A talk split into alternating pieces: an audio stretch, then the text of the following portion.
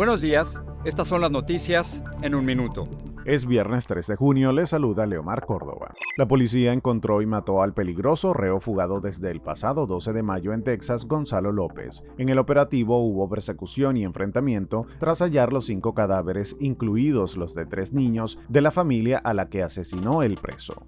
Estados Unidos despierta con dos nuevos tiroteos tras la petición del presidente Joe Biden al Congreso para restringir la venta de armas. Dos personas murieron en el exterior de una iglesia en Iowa y varias resultaron heridas en Wisconsin durante un entierro.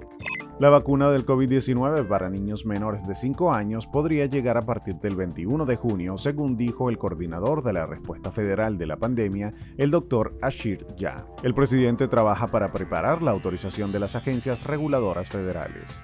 Hoy se cumplen 100 días de la invasión rusa en Ucrania. Según el presidente ucraniano Volodymyr Zelensky, Rusia controla el 20% de su país, por lo que, remarcó, las nuevas armas occidentales podrían cambiar el rumbo del conflicto. Más información en nuestras redes sociales y univisionoticias.com.